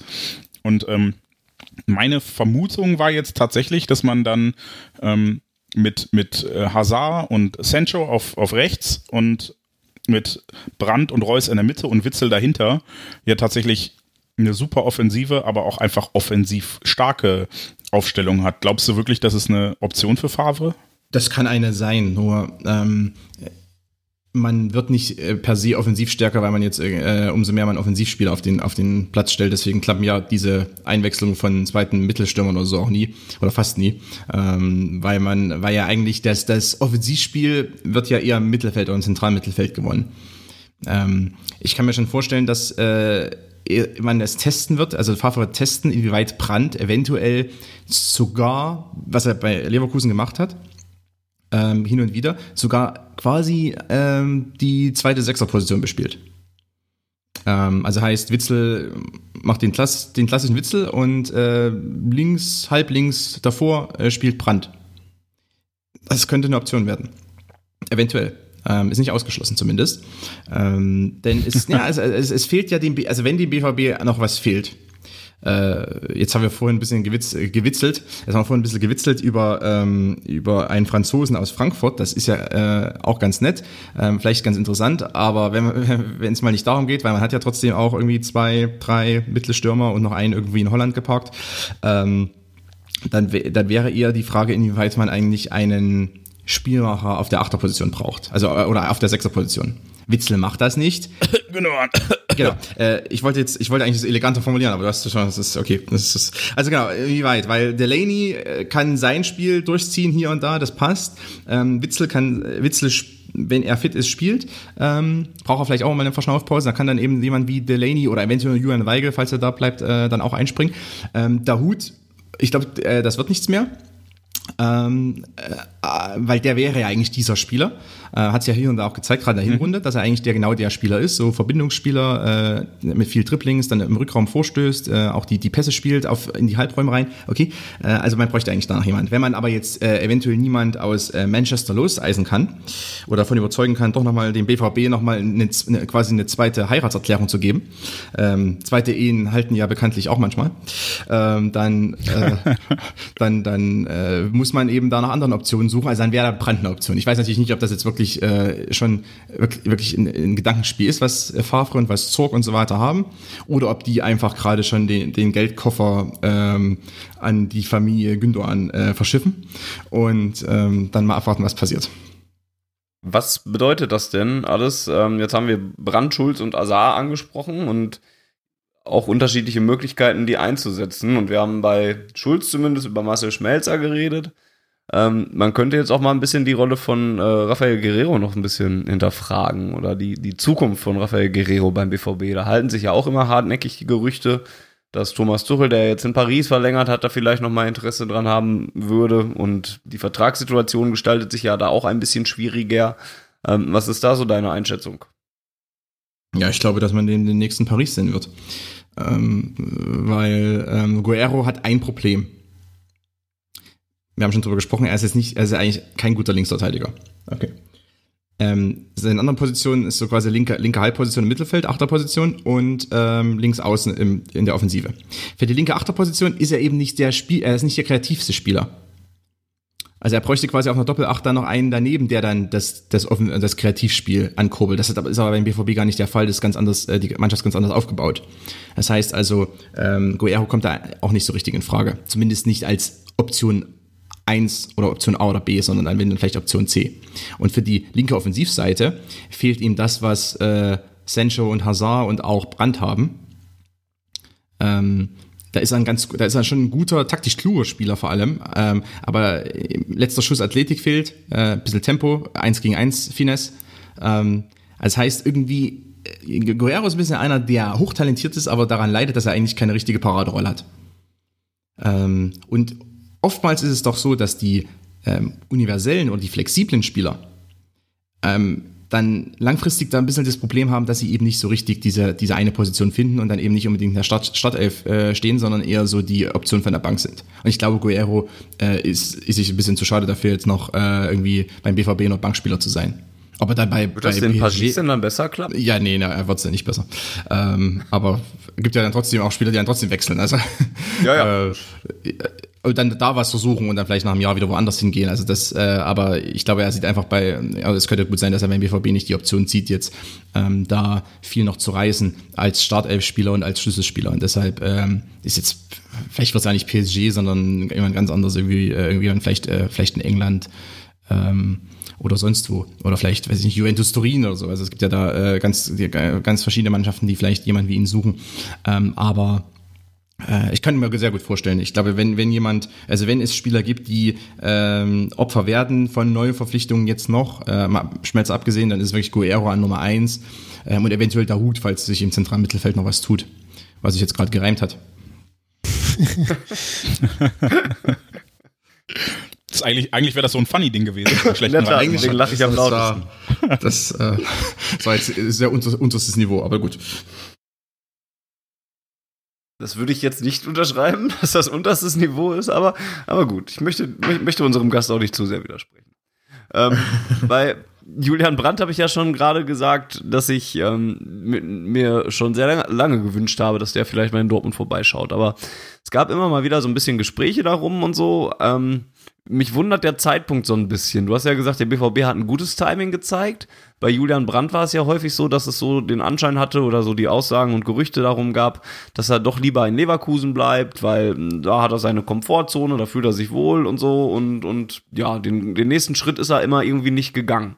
Was glaubst du denn wohl, warum Julian Brandt jetzt, jetzt ausgerechnet diesen Schritt gegangen ist, gerade nachdem er du hattest es ja schon angesprochen, mit Peter Bosch äh, eine fantastische Rückrunde gespielt hat, da nochmal eine ganz andere Spielidee hatte und so weiter und ja auch in die Champions League eingezogen ist, ja sogar am Ende der Saison. Ich glaube, Marco Reus hat da sehr gute Überzeugungsarbeit geleistet. Ähm, und die haben sich jetzt schon verabredet, dass sie dann die, äh, wie gesagt, im zentralen offensiven Mittelfeld das Ding äh, abreißen und dann äh, nach, ansonsten so Sonntagnachmittag Fortnite spielen. Ähm, Was gibt's da noch zu sagen? Ja, ich glaube, äh, das ist jetzt, äh, da ist schwer ran, ich glaube, das ist jetzt schwer zu interpretieren. Äh, irgendwie erkennt wahrscheinlich Brandt wirklich, dass, ähm, sagen wir mal, die, das, was er mit Leverkusen erreicht hat, hat er jetzt erreicht. Mehr ist da nicht mehr möglich. Es gibt, wenn alles normal läuft, gibt es jetzt drei Teams in der Bundesliga, die sich jetzt unter den ersten drei etablieren. In welcher Rangfolge ist jetzt mal egal, der BVB möchte gern Erster werden. Ähm, eine andere Mannschaft aus äh, Sachsen möchte auch Erster werden und äh, so eine dritte Mannschaft aus Bayern auch. Und äh, mal, mal schauen, was wird. Aber ich glaube, mit Leverkusen Platz 4 ist jetzt das, was aktuell als Maximum erreichbar ist, wenn keiner der, erste, der anderen drei patzt. Ähm, Leipzig hat aufgerüstet mit Nagelsmann. Bayern rüstet bestimmt noch auf mit Sané und äh, Werner und im nächsten Jahr mit Harvards. Äh, das ist ja schon so halb sicher. Ähm, und der BVB hat eventuell, ich glaube, das, das hat bei Brand gezündet, äh, hat äh, Überzeugungsarbeit geleistet in dem Sinn, dass man sagt, wir investieren jetzt hart in den Kader, wir verlieren keinen Topspieler, wir verlieren keinen Schlüsselspieler. Also Marco Reus wird nicht gehen, Götze wird nicht gehen, ähm, alle, Jaden Sancho wird jetzt nicht gehen. Ähm, also wir verlieren niemanden und äh, bauen jetzt um diese gute Mannschaft, die nur zwei Punkte hinter den Bayern gelandet ist in dieser Saison, äh, bauen wir jetzt noch ein bisschen was auf und äh, Brand wäre dann eine Ergänzung ähm, de, und jemand, der dann äh, dazugehört zu diesem nochmal stärkeren BVB. Ich glaube, das äh, zieht dann schon. Äh, und wenn Brandt jemand ist, der dieses äh, Umfeld oder dieses sagen wir, sehr ähm, sichere und so ein bisschen heimische Umfeld möchte, dann ist ja der BVB auch gar keine schlechte Option. Erstens ist das jetzt, äh, ich meine, das ist jetzt nicht irgendwie am anderen Ende der Welt. Ähm, das ist irgendwie auch äh, irgendwo auch in der Nähe jetzt im großen Kontext betrachtet. Ähm, das ist jetzt nicht ein Wechsel zu Man United oder zu Barcelona oder sowas, ähm, sondern ein Wechsel innerhalb der Bundesliga. Äh, wie man ja mittlerweile weiß, hat Bayern mal so lose Interesse gehabt an Brand, äh, hat das aber mittlerweile auch äh, ähm, dann nicht mehr und äh, hat sich ja dann wie, wie sie es immer nicht mehr haben, wenn ein Spieler sich gegen sie entscheidet. Wo, wobei, wobei ich glaube, da war es äh, wirklich so, dass man sich auch, äh, also was, was man hört, der doch wirklich bei Leverkusen dann sehr auf Harvard fokussiert hat, der ja auch schon sagt, okay, er bleibt noch ein Jahr in Leverkusen anscheinend, aber äh, für ihn ist der nächste Schritt Bayern, also er wäre auch nicht ins Ausland direkt, Harvards. Ähm, und äh, ich meine, äh, da kann ich auch, also kann ich jetzt mal die Bahnsabwechslung auch verstehen, wo ich sage, okay, äh, wenn man schaut sich bei Leverkusen um, es gibt zwei Spieler und äh, man meint vielleicht, dass jemand wie Harvards jetzt die interessantere Personalie ist. Nee, klar, das ist natürlich auch eine hochinteressante Personalie und am liebsten sollte er auch beim BVB spielen, nur der ist nochmal eine ganz andere Preiskategorie. bei Brandt hatte man ja auch das Glück mit dieser Ausstiegsklausel dieses Jahr, weil 25 Millionen ist brutal unter Marktwert oder unter dem, dem Preis, den man normalerweise zahlen müsste für Brandt. Ähm, oder wenn auch noch ein bisschen was draufkommt, aber das ist also eine Summe, das ist eigentlich der Stil äh, dieses Transfersommers. Ähm, ich glaube, da kommt nichts mehr hinzu. Ähm, was irgendwie noch gemacht werden könnte, das ist das Schnäppchen schlechthin. Äh, klar, Harvard ist noch eine ganz andere Hausnummer da. Ähm, und vielleicht haben die Bahnen sich dann doch dafür entschieden, irgendwie einen anderen Flügel, Flügelstürmer zu holen. Wie gesagt, Brandt wäre, hätte ihn trotzdem gut getan. Also Brandt hätte auch bei den Bahnen eine Rolle spielen können. Ähm, das geben die Bahnfans ja ungern zu, aber ich meine, Leon Goretzka kam jetzt auch ablösefrei und hat auch eine wichtige Rolle gespielt äh, und wurde ja auch vermisst im Pokalfinale. Also äh, ist ja nicht so, dass die Bayern nur jetzt äh, sich nur mit Leroy Sané eindecken und dann nur die dann eine Schlüsselrolle spielen. Ganz so ist es ja auch nicht. Die Bayern äh, müssen da auch auf den Transfermarkt schauen, wie sie es wie es angehen, äh, weil sie auch selbst sich so ein bisschen ein Limit aufgelegt haben. Aber jetzt driften wir ab. Ähm, ich glaube, dass einfach Brand sieht, was er in der Bundesliga erreichen kann, da ist der BVB die erste Adresse, weil äh, mit denen kann er eventuell deutscher Meister werden. Und ob er dann nochmal ins Ausland geht, keine Ahnung, das wird, werden wir dann diskutieren. Aber äh, wenn er vielleicht ein stabiles Umfeld braucht, dann ist das ja beim BVB auch gegeben und da hat er dann seine Kumpels und also seine neuen Kumpels dann. Für, für, tauscht er die, die Kumpels einfach aus Leverkusen mit denen, mit denen aus Dortmund. und bekanntermaßen ist ja so, wenn Marco Reus mit jemandem gut befreundet ist, wie mit Aubameyang, dann, dann läuft das. Dann, äh, dann äh, machen, starten die jetzt einen eigenen einen neuen Twitch-Kanal zusammen und ähm, gewinnen die Meisterschaft. Solange sie die nicht nur online gewinnen, sondern auch auf dem Platz, bin ich da sehr glücklich. Ich, ich denke in FIFA, Karrieremodus und online. ja, gerne beides. Ähm, ähm, wir haben ja jetzt quasi die drei isoliert betrachtet. Jetzt können wir noch so ein bisschen über, über Synergien reden, finde ich. Ähm, Niklas Kur zum Beispiel hat die These aufgestellt, dass die drei Spieler jetzt so ein bisschen weniger zu Favos Spielstil passen erste Frage, würdest du das ähm, wieder äh, unterschreiben? Und äh, zweite Frage, glaubst du, dass Favre dann auch seinen Stil ändern würde, um all diese Offensivqualität einzubauen? Ich, ich weiß gar nicht, ob die jetzt weniger zu Favre passen. Ähm, dass äh, Favre möchte äh, grundsätzlich in der Offensive einen Stil haben oder einen, einen Fußball sehen, der auf Flachpässe aus ist, der sehr sauber gespielt wird, äh, wo man nicht unnötig äh, den Torabschluss sucht, wo clever positionell, positionell verschoben wird. Ähm, und das kann jetzt jemand wie Brandt auch ähm, genauso. Ähm, deshalb äh, weiß ich nicht, ob jetzt jemand wie Brandt nicht zu Favre passt. Also Favre hat ja über seine, in seiner Karriere bei Hertha, Gladbach, Nies ähm, auch schon sehr viele verschiedene ähm, Spielertypen gehabt. Und warum, also da würde ich jetzt nicht unbedingt sagen, dass es jetzt einen Spielertypus gibt, der nicht so zu ihm passt. Ich meine, was er nicht so mag, sind diese ähm, Kopfballstarken oder diese, diese äh, Mittelstürmer, die nur Kopf, Kopfballspiel machen oder sehr, nur sehr stark in der Luft sind und ansonsten wenig am Boden können. Ähm, das mag er nicht so. Ähm, aber das ist, äh, da hat man jetzt auch keinen gekauft bisher. Ähm, und selbst da ist das, glaube ich, auch irgendwie flexibel. Da hat er auch der, bei Gladbach hier und da den einen oder anderen gehabt. Ähm, das heißt also, ich glaube, die passen genauso gut dazu. Sein, sein Stil ist einfach, der ist der, der Favre-Stil in der Offensive verlangt technische Spitzenklasse. Bringen die mit, die neuen Zugänge, die beiden äh, Offensivspieler. Also das ist erstmal das A und O. Und äh, noch eine weitere Hörerfrage von Jason 1983. Was glaubst du denn, welche Positionen noch verstärkt werden sollten? Ja, zentrales Mittelfeld äh, wurde ja schon, also so diese, diese Achterposition, diese Spielmacherposition neben Witzel wäre eben die Position, die eigentlich noch äh, besetzt werden müsste, wenn man sich auch eventuell noch von der Hut trennt oder der wirklich jetzt äh, für, für uns zweite Glied rückt, ähm, dann wäre das diese Position, die ähm, noch irgendwo vakant ist, weil in äh, Partien ähm, wo der Gegner auch sehr pressingstark ist. Da fehlt es dann im zentralen Mittelfeld des BVB in der Besetzung Delaney-Witzel äh, an, an Pressingresistenz und an ähm, Kreativität. Ich glaube, Paradebeispiel dafür war die Partie bei Atletico äh, in der Hinrunde. Atletico natürlich eine der pressingstärksten Mannschaften Europas und da wird das mal ganz klar offengelegt, äh, wenn da die der Sechserraum zugestellt wird, aggressiv angelaufen wird, dann ähm, bleiben Witzel und Delaney aber sowas von Platz. Ähm, und, und dann auch in manchen Phasen, in der Rückrunde hat man es ja auch gesehen, äh, also es fehlt so ein bisschen dieser Spielmacher aus der zweiten Reihe, der dann auch Entlastung bietet für Reus oder auch für Brandt. Äh, und wenn Brandt nicht eingeplant wird für so eine Position, dann äh, müsste man da noch, theoretisch nochmal nachrüsten. Ja, Problem ist nur, ich meine, ob Gündogan jetzt äh, zurückkommt, das wäre natürlich ein Traumtransfer. Ich glaube, dann, dann geht's wirklich heiß her nächste Saison. Ähm, aber ob das, das klappen wird, ist jetzt die Frage. Und äh, ansonsten sind es derartige Spieler, Kreativspieler auf der 6 und auf der 8, die kosten auch sehr viel Geld, weil die will ja auch jeder haben. Ähm, weil das sind ja auch solche Difference Maker, das sind wirklich äh, Spieler, die den Unterschied ausmachen können. Glaubst du, ähm, dass der BVB bewusst äh, aktuell sehr viele Spieler aus der Bundesliga verpflichtet? Und wenn ja, warum? Also ähm, ich, ich finde das ein bisschen schade. Ich mochte eigentlich dieses Kreative, dieses wir suchen mal Exoten, die dann vielleicht auch einen Ticken günstiger sind und wo wir dann auch die Chance haben, dass sie explodieren. Und das ist ja jetzt ähm, diesen Sommer eher nicht zu beobachten. Da hat man ja schon ins, ins hohe Regal in der Bundesliga gegriffen und quasi äh, den besten Spieler jeder Mannschaft in den nächsten drei, vier, fünf Plätzen einfach gekauft. Glaubst du, das ist Absicht und wenn ja, warum?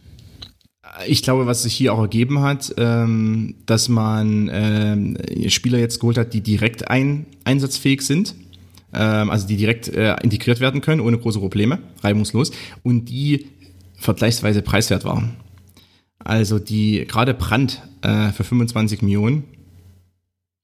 Das, äh, ich weiß nicht, wo man, wo man, also das nochmal dieses Preis-Leistungs-Verhältnis irgendwo herbekommen könnte, international, außerhalb von Deutschland. Äh, da ist die Bundesliga sehr speziell, wenn es darum geht, auch mal einen Spieler billig äh, loszuwerden. Ähm, das ist äh, Bundes, das ist eine Bundesliga-Spezialität, äh, auch Spieler zu verscherbeln. Das haben, das können die Bahnen auch sehr gut. Die Bahnen können ja auch teilweise ähm, gute so äh, Bankspieler für ein Appel und ein Ei an irgendwelche äh, anderen Vereine abgeben. Ähm, das haben die wirklich raus, wie das funktioniert. Und äh, deshalb glaube ich schon, dass das auch eine, eine Rolle spielt. Äh, auch zum Beispiel so jemand wie, wie Schulz. Also Schulz ist auch jetzt kein Spieler, der jetzt äh, wirklich den riesen Unterschied macht, aber einer, der äh, direkt integriert werden kann, äh, der von Beginn an eigentlich einsatzbereit ist und ähm, wo man jetzt nicht irgendwie lange äh, erst herum, also erst irgendwas eintrainieren muss, bevor es dann vielleicht mal was wird. Ähm, was hinzukommt, ich kann mir sehr gut vorstellen, dass der BVB auch Interesse hatte, zum Beispiel an Ajax-Spielern, ähm, die dann aber auch da werden mittlerweile Preise aufrufen für jemanden wie Van de Beek oder so, ähm, die also jenseits von Gut und Böse sind, jenseits ähm, der Möglichkeit, die der BVB trotzdem wahrscheinlich hat. Also, äh, ich meine, diese drei Transfers, die wurden, klar, es ist ein bisschen anders, es ist ein bisschen schwieriger, buchhalterisch auch, aber die wurden de facto mit dem Pulisic-Transfer äh, gegenfinanziert. Ist ein bisschen wie gesagt, es ist nicht ganz so in der Wirklichkeit, es sieht ein bisschen anders aus, aber es ist wirklich so, dass man da. Ich, ich würde sagen, zwei von drei. Ja, also ist aber, ja, und auch wie gesagt, von den 60, was man da am Ende dann hat und so weiter, ist klar, ist es nicht ganz so.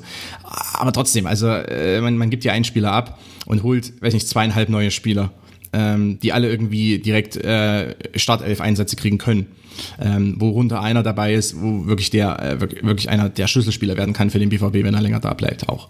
Ähm, deshalb ja, äh, eventuell hat man ja auch noch in, in, vielleicht hier und da irgendwie eine, eine Möglichkeit, äh, einen interessanten Spieler aus dem Ausland zu holen. Man hat jetzt sogar ähm, nahe einen verpflichtet äh, von Barcelona, aber ähm, eventuell hat sich auch nicht so viel ergeben. Äh, und, und das wirklich das große Problem ist in meinen Augen, dass, dass äh, wirklich im Ausland teilweise Summen gefordert werden, mittlerweile für alle möglichen Spieler. Jetzt ist gibt es ein Gerücht um Zapata von Atalanta, äh, beziehungsweise Santoria eigentlich. Ähm, also, also da werden Summen aufgerufen, äh, wenn man dann doch was bekommt in der Bundesliga, was etwas preiswerter ist und wo man weiß, da gibt's keine Sprachbarriere, da gibt's, der kann sofort integriert werden, da gibt's keine Probleme mit irgendwie, äh, dass er dann sich unwohl fühlt in Dortmund, weil ähm, wir haben irgendwie nicht, weil ich meine, von Gladbach nach Dortmund, von Leverkusen nach Dortmund, das ist jetzt ja wirklich nicht irgendwie eine Weltreise. Ähm, also, also, wie gesagt, das habe ich vorhin gesagt, im großen Kontext ist das irgendwie ein Katzensprung. Ähm, oder, äh, oder auch von Hoffenheim nach Dortmund. Also ich meine, meine Güte, ähm, ist eben doch was anderes, wenn jemand irgendwie aus äh, Sevilla kommt oder sowas. Ähm, deshalb, äh, ich kann das schon verstehen jetzt. Äh, und, und auch ähm, ansonsten, was vielleicht ein Auslandstransfer noch bringen könnte, wenn man vielleicht noch einen tätigt, ähm, ist ein, ein bisschen eine andere taktische Komponente. Die Bundesliga ist momentan, was die taktische Ausbildung betrifft oder auch die taktische Ausrichtung vieler Teams äh, ein bisschen gleichförmig geworden. Ähm, holt man vielleicht jemand aus Italien für den Defensivbereich oder holt man jemand vielleicht aus, aus Frankreich für die Offensive, da gibt's noch mal andere Elemente, die da ein bisschen reinspielen. Also es kann interessant werden, äh, es kann aber auch nach hinten losgehen. Deshalb, da ist ein bisschen mehr Risiko verbunden. Vielleicht will man das aktuell nicht, weil man jetzt wirklich äh, ich meine, der, äh, der PvB propagiert jetzt auch äh, für den Sommer keine Umbruch oder äh, für die nächste Saison keine Umbruchsaison oder dergleichen, sondern man propagiert ja jetzt ganz klar Angriff auf die Bayern. Ähm, und da will man sich vielleicht kein ähm, Giro Immobile äh, in den Picknickkorb für den Sommer legen. Ja, das wäre nicht so gut. Ja, das wäre, genau, das ist, glaube ich, ein, also ich glaube, der BVB ist vielleicht auch gebrannt, äh, gebranntes Kind da ein bisschen in die Richtung, jetzt irgendwie einen teuren ha, Stürmer aus Italien oder so zu holen. Das Kind. Ja, genau. Sehen Sie. Gebranntes, gebranntes Kind ist das quasi das Kind auf dem Zwieback vorne drauf. Was? Okay, ich hör auf, der war nicht gut. Vielleicht sollten wir generell die, die, die Stille hat alles gesagt. ja. Gut, das war die 31. Aufgabe, Ausgabe von Auf den Punkt, ähm, die ein bisschen länger wurde, aber wir mussten ja auch drei Spieler in einem äh, durchackern. Äh, Danke dafür nochmal, Susi Zorg. Ähm, ein viel größeres Danke als an Susi Zorg geht allerdings an Konstantin Eckner, äh, freier Journalist, unter anderem von Spielverlagerung.de. Äh, schön, dass du wieder Zeit für uns gefunden hast und uns ähm, ja, sehr ausführlich unsere Fragen beantwortet hast. Vielen Dank. Vielen Dank für die Einladung. Und ja, immer gerne, immer gerne. Genau, wenn, wenn Gündogan kommt oder so, dann laden wir dich nochmal ein. dann machen wir ähm, auch wieder eine Ausgabe, aber dann haben wir alle so äh, 1,8 Promille drauf. Okay, gut. da sitzen wir alle nackt im Whirlpool Ja, und machen eine Ausgabe von Genau, da wir machen eine wahrscheinlich. Stu Genau. Studio im, Studioaufnahme im Whirlpool. Ja, ja, ich verstehe. Sehr schön. Freue ich mich jetzt schon drauf. Ähm, ne, nicht nackt im Whirlpool sitzen werden wir allerdings am kommenden Mittwoch, denn da werden wir schon wieder was Neues aufzeichnen äh, für euch dort draußen. Dann werfen wir nämlich einen Blick zurück auf die Saison. Wir wollen so ein bisschen Saison-Awards vergeben und dann werden wir sicherlich über das eine oder andere noch diskutieren. Da könnt ihr euch also auch drauf freuen. Wir zeichnen das am Mittwoch aus, äh, auf, also Ende Mai. Das wird also auch möglichst schnell in euren Podcatchern erscheinen. Ansonsten danke an Volker und an Mit Aus und Auf hast du es heute, ne? ja, es ist, äh, ja, weiß ich auch nicht. Aus so Ohren äh, endet also heute. Und was die wächst daraus? Worte. Bitte? Hm, Was wächst aus den Ohren? Ja, das, das, das wird sich noch zeigen, was da rauswächst. Mhm. Haare. Hoff hoffentlich zwei Hände, die die Meisterschale halten nächstes Jahr. Ach ja. Ach ja. Gut. Ich äh, verabschiede mich und äh, Jens und Volker haben wie immer die letzten Worte. Tschüssi. Ja, vielen Dank, Konstantin, und äh, an die Zuhörer. Schönen Abend. Ja, auch äh, ich sage herzlichen Dank an Konstantin und äh, ich, ich habe zum ersten Mal seit ja, mindestens zwei Jahren richtig Bock auf eine neue Saison und äh, das werdet ihr dann auch in der nächsten Ausgabe nochmal hören. Wird gut, wird gut und ähm, bis dahin genießt die Sommerpause. Her BVB.